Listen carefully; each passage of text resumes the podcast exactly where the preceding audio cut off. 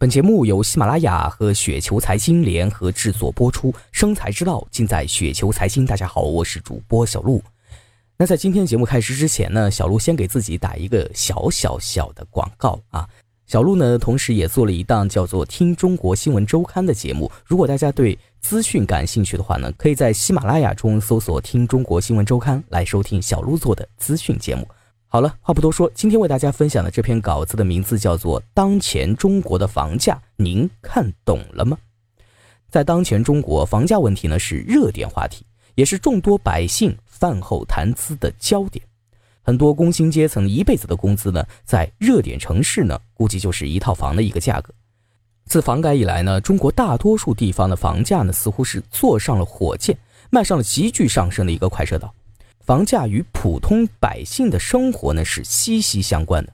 究竟买不买房，在什么时候买房，买二手房还是买新房，以及在什么地方买房等问题呢，是很多年轻人十分关切的一个话题。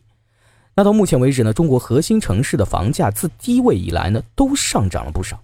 我们回过头来看一下，在过去的十年当中，只要谁呢是上车了买房了啊，就是走在正确的一个道路上。那么未来是什么样子的呢？今天呢，小卢就跟大家聊一聊这个关于房价的问题，相信呢也是很多听友比较关心的话题。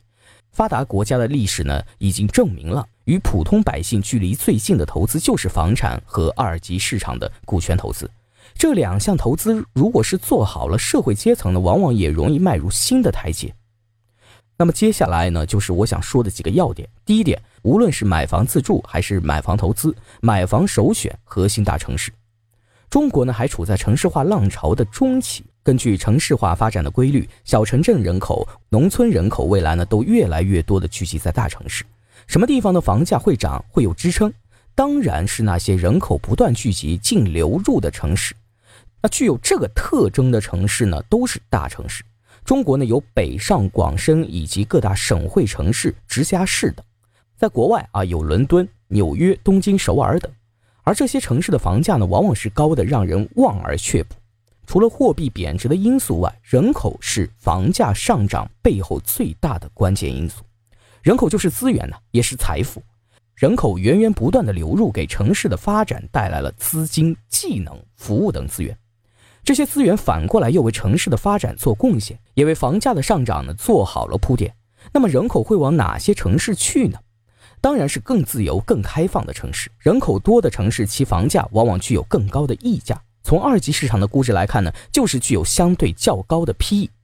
人口流动的规律就是房价发展的规律。从长远来看呢，我国的中小城市区县的房价并没有一个非常光明的一个未来。这些城市的房价长期低迷呢，就是一个大趋势，因为人口在流出嘛。那我们说到小城市，小城市是什么样的一个情况呢？小城市往往就是一个熟人社会，封闭不自由，不利于年轻人的发展；而大城市呢，恰恰相反，包容性非常的强，有才能的人都能够在大城市找到自己的天空。深圳是中国最有活力的城市，也是年轻人最多的城市，其创新能力呢非常的强。值得一提的就是呢，从深圳那里呢还崛起了一大批优秀的上市公司，这难道就不是规律吗？中国的一线城市房价呢，目前都是很高的。去年国家去房产库存战略实施，果敢抓住入市机会的人呢，自然就成了一个受益者。目前呢，只有少数二线城市、省会城市的房价呢，具有不错的投资价值。去年啊，我有位朋友呢，在成都呢，是一口气买了十多套的房啊，现在基本上呢，都已经翻倍了。他当时买入的价格呢，还不到一万啊。时过境迁，市场就是这么残酷，错过机遇了，想要挽回是很难的。投资要跟着规律走，是不会错的。很多人呢觉得现在生活在小城市就没有必要在大城市买房了。其实呢，这就是一个错误的观点。您现在住在小城市，那么您的孩子呢？中国以后大概率还是大城市的发展机会巨大。您的孩子以后还会面临在大城市买房的压力的。第二点，房产税的推出不会打压核心城市的房价，反而会推高核心城市的房价。很多人觉得中国马上要推出房产税了。这会对房价造成巨大的利空，因为增加了房产的持有成本，很多存量房呢会涌入市场，从而打压房价。那事实情况真的是这样吗？核心城市是那些具有巨大人口吸引力的城市，这些城市的房子呢是卖方市场，买方呢是毫无议价的能力的。也就是说，买方是处在弱势地位的。房产税的推出呢，势必会增加购房者的支出成本，当然也有可能会推高房租。而那些中小城市的房价却在经历与此完全相反的命运。这些城市的房子呢，往往是买方市场，买方呢处在一个强势的地位。一旦持有成本上升，买房的人呢观望情绪升高，存量房呢还是会涌入市场，从而打击房价。此外，房产税并不是普通大众理解的那样的简单啊，还存在呢一些法律争议。不管怎样，核心城市的房价受此影响呢还是非常小的。大家可以想一想。一种产品供不应求，提高税收的结局，那是什么呢？用生活常识来回答，那就是涨价呗。若是供过于求的产品呢，提高税收，您觉得还会有人去买吗？啊，对于投资问题呢，要独立思考，千万不要人云亦云。第三点，对于不限购的核心城市房产，未来两到三年很可能呢就是一个不错的买入时机。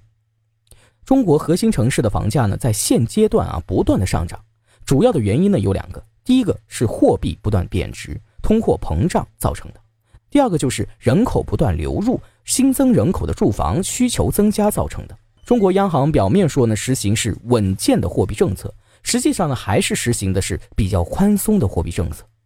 但是近年来呢，大家都可以看到，货币政策呢是在逐步的收紧的。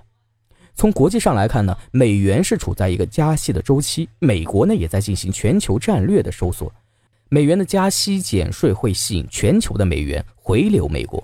在中国大量投资的美元呢，也当然是不会例外的啊。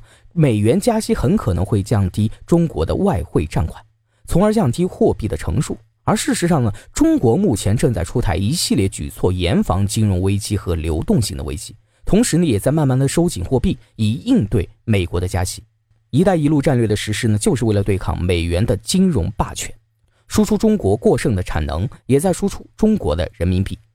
最终就是为了人民币国际化、输出通胀、降低国内债务的风险。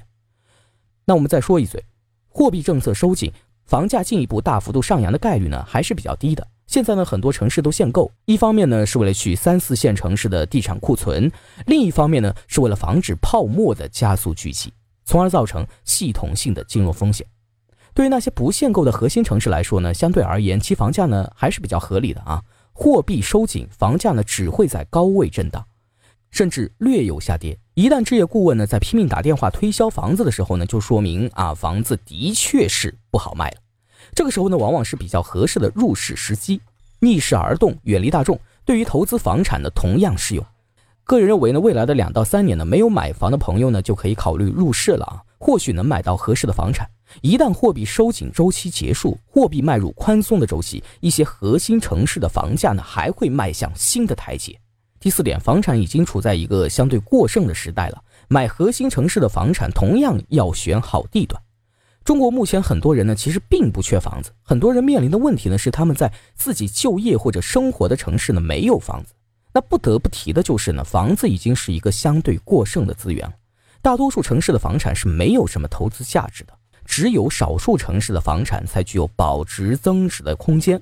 而这些少数城市的情况呢，又各不相同，不同位置、不同定位的房产呢，其稀缺性肯定是有差异的，其价格呢，肯定也是千差万别的。随着人工智能科技的不断发展，人口呢向大城市聚集的趋势呢，还会进一步加强。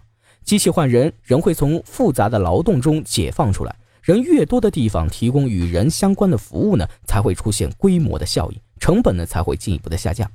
那这个时候呢，大城市的房价与小城市的房价往往会出现两极分化的局面，一面是热火朝天，另一面呢是寒风凛冽。买房投资呢，不再是闭眼选择就能够获得收益的事情了，这件事的含金量呢也会越来越高。如果没有选择好地段、小区、地产品牌呢，其投资结局肯定也不会特别理想。买房投资呢，也是一个技术活，也需要一个较高的投资水平。